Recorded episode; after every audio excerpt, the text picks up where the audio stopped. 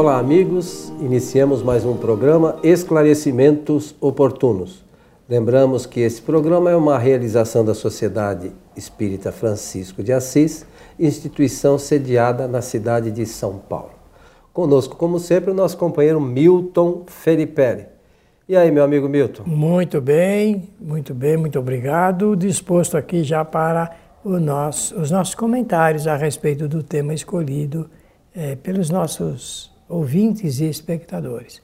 Pela oportunidade, Coelho deseja saudar a todos, desejando-lhes que os bons espíritos nos ajudem sempre. O Milton, é, nós ouvimos muitas coisas sobre catástrofes, um monte de coisa com relação a, a alguns acontecimentos que poderão ocorrer. E diz a pergunta assim: podemos ser otimistas em relação ao futuro? Se ao que parece a humanidade se encontra tão, atrasada moralmente?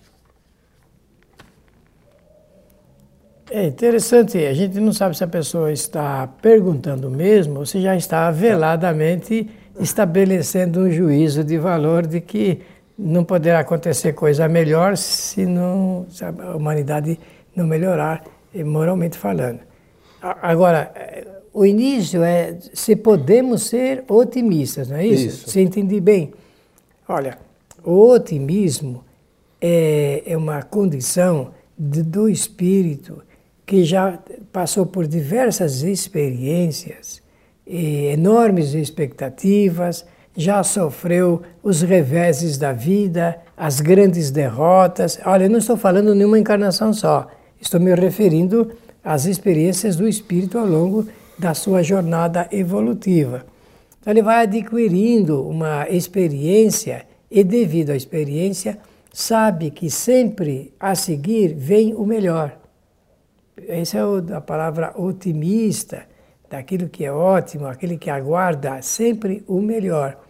Normalmente, o idealista, ele é muito otimista, porque o idealista, ele trabalha pelo ideal dentro de uma realidade e ele sabe que a realidade seguinte será sempre melhor àquela experimentada anteriormente, devido às experiências anteriores.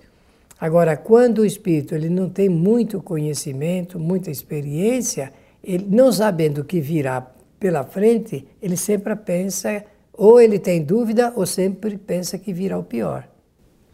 Mas o Espiritismo nos ensina é, que nós somos espíritos imortais, criados simples e ignorantes, e chegaremos à perfeição relativa. Isso mesmo. Se isso acontece com o espírito, existe uma lei de progresso. Exatamente, lei de evolução. E esta lei, é, da mesma forma que nós espíritos fazemos, os globos também fazem naturalmente. Sim.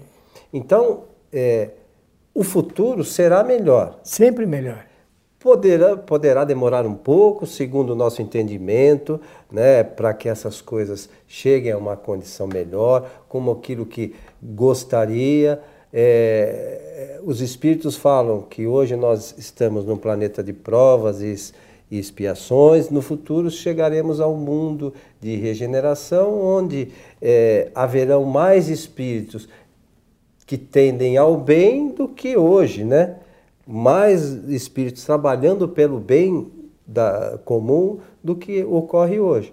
Então, naturalmente, o planeta será melhor a partir do momento que os espíritos forem melhores. Exatamente, exatamente. eu posso contar uma historinha? Pode. Eu acho que no nosso programa, raramente eu conto algum caso assim, mas eu vou falar a respeito de um ensinamento chinês partindo de uma certa lenda ou de eh, casos eh, ocorridos.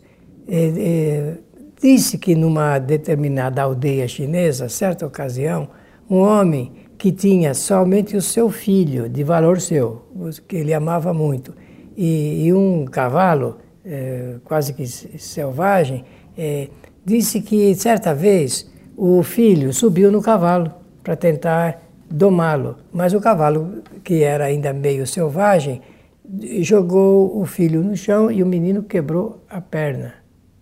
A, a vila toda, lá a aldeia, veio na casa do homem lamentar que, que coisa, é, que o filho caiu, quebrou a perna. Então ele disse que olhou assim para os moradores de lá e falou, mas por que, que vocês acham que isso é ruim? Diz a lenda ainda que o cavalo fugiu. E uma semana depois ele voltou com mais sete cavalos da mesma qualidade, bonitos. Tal. Aí veio toda a aldeia falou, puxa, que coisa boa, o cavalo voltou com mais sete cavalos. E ele respondeu o quê? Por que, que vocês acham isso bom? Aí o, o, o, o velho eh, eh, respondendo assim, eh, teve como notícia seguinte de que o exército chinês na semana seguinte, passou recrutando todos os jovens da aldeia. E quem que foi? O jovem, filho dele. Aí veio toda a aldeia para conversar, poxa, lamentando. E aí ele respondeu, mas por que, que vocês acham que isso é mal? E assim por diante vai a história entre bons e maus acontecimentos. É assim que funciona na nossa vida as coisas. É, tem momentos que nós achamos que aquilo é excelente, mas é apenas um indício, indicativo de que alguma outra coisa vai acontecer. O futuro, a palavra já diz, o futuro, nós não sabemos ainda, não existe um prognóstico certo, do, porque ele funciona na base individual e na base coletiva. De qual futuro nós estamos falando? De qual futuro falou aí o nosso amigo ouvinte? Ele está falando do social ou falando de uma experiência, de um espírito? É quase certo que ele quer saber do futuro social, porque ele fala da situação moral da humanidade. E é bem verdade. Enquanto nós tivermos uma regra moral ainda sustentada no egoísmo, nós não podemos vivenciar ainda nenhuma felicidade geral. Mas vai mudar. Pouco a pouco, a nossa humanidade vai entendendo as sábias lições de Jesus de Nazaré. E com certeza, entendendo essas eh, lições que são sábias, nós vamos melhorando o nosso comportamento, o nosso pensamento, a nossa reflexão. O centro de todo mal está no egoísmo. Do mal pensar, do mal falar e do mal fazer. Se nós melhorarmos, com certeza nós teremos resultados mais satisfatórios. Tem uma, um capítulo aqui da Gênese, os milagres e as predições segundo o Espiritismo, de Allan Kardec, é, que é o capítulo 18, Milton. É o último capítulo, talvez. Isso os tempos são chegados. Sinais dos, dos tempos, a geração nova. E tem dois parágrafos aqui que eu achei que são interessantes para que a gente reflita um pouquinho, né? Claro. Sinais dos tempos. Os tempos marcados por Deus são, por Deus são chegados. Nos dizem de todas as partes onde grandes acontecimentos vão se cumprir para a regeneração da humanidade. Em que sentido é necessário entender essas palavras proféticas? Para os incrédulos, elas não têm nenhuma importância. A seus olhos, isso não é senão a expressão de uma crença pueril sem fundamento. Para a maioria dos crentes, elas têm alguma coisa de mística e sobrenatural, que lhes parece ser o precursor do transtorno das, do transtorno das leis da natureza. Estas duas interpretações são igualmente errôneas a primeira, naquilo que implica na negação da providência, a segunda, naquilo que suas palavras não anunciam, não anunciam a perturbação das leis da natureza, mas o seu cumprimento. Tudo é harmonia na criação, tudo revela uma previdência que não se desmente nem nas menores coisas, nem nas maiores. Devemos, pois, de início, descartar toda a ideia de capricho inconciliável com a sabedoria divina. Em segundo lugar, se a nossa época está marcada para o cumprimento dessas coisas, é que elas têm a sua razão de ser na marcha do conjunto. Olha, esse é o ponto que nós temos que pensar. Tudo tem uma razão de ser, de acontecer, de estar ali eh, como fator é, de providência, porque são as providências maiores e, de, e sujeitos à nossa previdência. Porque quanto mais previdentes nós formos, melhor será nos enquadrarmos na providência maior, que é a providência de Deus, providência divina, providência do Criador, que é o conjunto das suas leis naturais. Então, quem é que passa mais dificuldade na vida? Com certeza, aquele que teve uma menor condição de previdência. É isso? Por exemplo, se você não está acostumado com a viver economicamente falando, você já a gente pode prognosticar que vai passar muitas dificuldades financeiras. Eu estou certo? Você como economista talvez possa me ajudar. Penso que dessa maneira nós podemos perceber que nós precisamos eh, tomar atitudes eh, certas para podermos viver melhor, vivermos bem. Quem não faz isso acaba sentindo um grau grande de dificuldades, não é verdade, Coelho? Claro. Então, é, o futuro, é, dito aqui socialmente falando, num planeta de provas e expiações, ele pode, podemos dizer assim, ele é uma incógnita ainda porque depende de, de decisões históricas no conjunto. É, quando foi é, criado e foi desenvolvido o, o programa de globalização na Terra, esse programa ele nada mais fazia do que refletir o, o que, no geral, vai acontecer com, a, com o nosso planeta devido às nossas necessidades gerais. Porque, no fundo, não existem brasileiros, italianos, judeus, chineses, existe a raça humana. A raça humana representa o quê? Representa uma coletividade de espíritos reencarnados em processos de evolução. Porque em, que país nós reencarnaremos na próxima encarnação? Difícil saber, né? Será nesse planeta? É, vejam que mas tudo indica que sim, sim né? ainda, ainda, né? Ainda. Então vejam que já por aí nós percebemos que existe um, um, um encaixamento de, dessa, dessa engenharia, vou usar uma expressão eh, não muito usada, uma engenharia cósmica, mas que, se, que serve bem para o que nós queremos dizer de forma que o que é preciso é termos uma quantidade de pessoas pensando bem, falando bem, fazendo bem, planejando bem, o bem comum, o bem de todos. Né? Agora, é, diz bem o nosso ouvinte, as regras morais das quais nós escolhemos, elas não são ainda inteiramente adequadas às nossas necessidades. Mas ao ler esse trecho de Kardec, fazer aquela reflexão primeira que você fez, o que é que nós é, sabemos? Sabemos que nós estamos aqui num regime é, muito interessante do ponto de vista espiritual, cada um faz a sua evolução individual, leva essa evolução individual para o coletivo. Olha, usei a palavra evolução. Então, a lei é inexorável. A menor fração de tempo, átimo de tempo, depois de nós termos feito, pensado alguma coisa, já melhoramos. Não existe eu estou parado na evolução, eu vou voltar para trás. Não existe isso. Tudo projeta para frente. Nós somos melhores a cada instante na nossa vida. Só que nós não percebemos isso. É, porque isso é muito dinâmico. E né? é muito difícil. De, como é que você vai é conceber é que um homem fascínora, um, um criminoso, um delinquente, ele seja melhor um átimo de tempo logo depois dele de passar alguma, alguma experiência. É difícil entender isso. Ah, não, está vendo, continua sempre errando. Quem é que quem somos nós para dizer isto? Se a lei é de evolução, a lei é de progresso. A gente não percebe isso, mas a cada momento histórico nós estamos melhores. Somos melhores. Pensamos os melhores. Estamos num, num projeto grandioso aí de felicidade que ainda não alcançamos devido ao nosso estado de egoísmo. Falei no início e repito agora para nós imaginarmos como é que nós estamos em matéria de informação e de formação espiritual. Mas essa mudança é possível, né? O, o, o problema todo é que nessa, no que se é, refere às questões morais, eu, Milton, eu, eu percebo que parece que as coisas andam ainda hoje da mesma forma, eu estou falando moralmente, porque o planeta por vezes avança cientificamente e pode por estagiar vezes, durante... moralmente, né? Cientificamente, do tempo de Jesus para cá, o avanço é descomunal.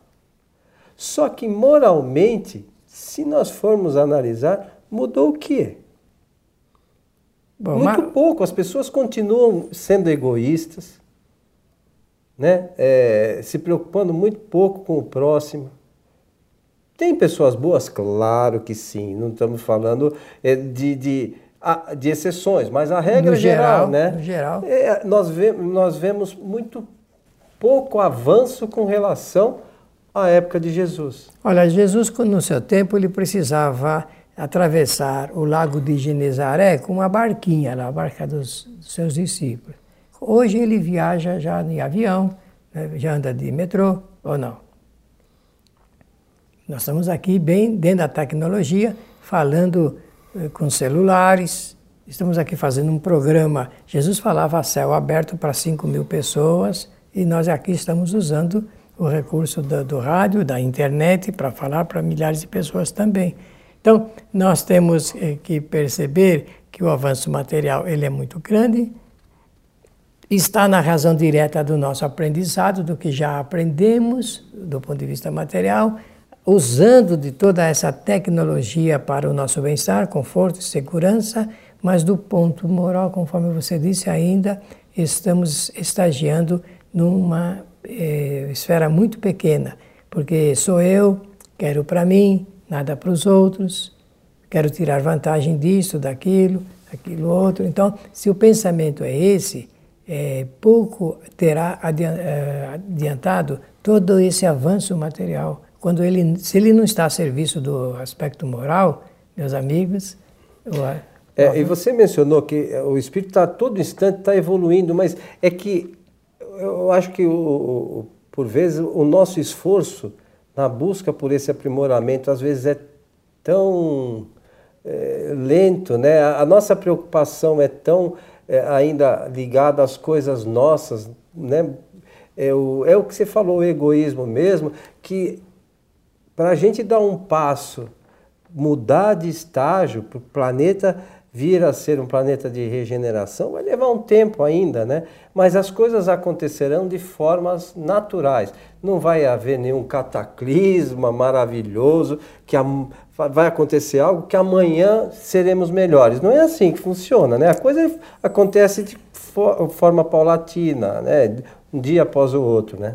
E o aprendizado está na razão direta eh, desse esforço, dessa dedicação, desse empenho que cada um deverá fazer para compreender como é que funcionam essas leis. O que nós sabemos mesmo, eu digo nós, os espíritas que estudamos a doutrina espírita, é que dependerá muito dos espíritos que residem na Terra o, o, avanço moral de acordo com o grau de interesse de cada um de aprender essas sábias lições.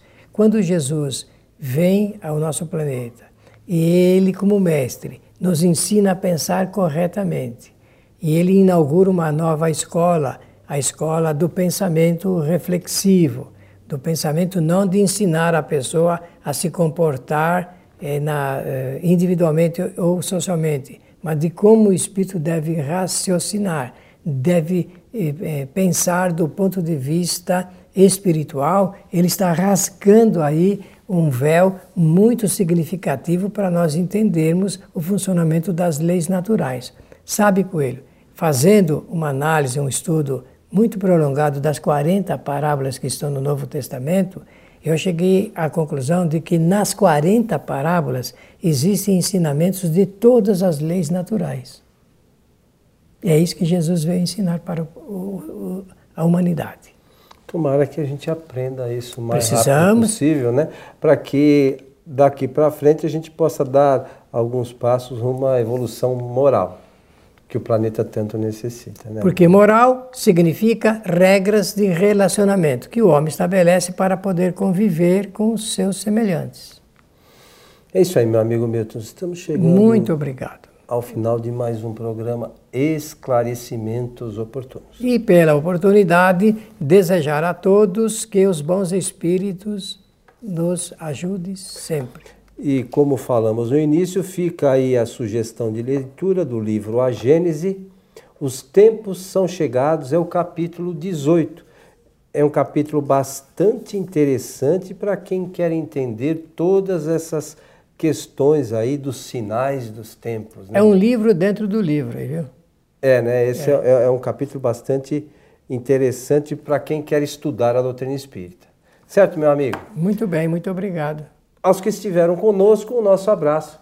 Esperamos encontrá-los em nosso próximo programa. Até lá.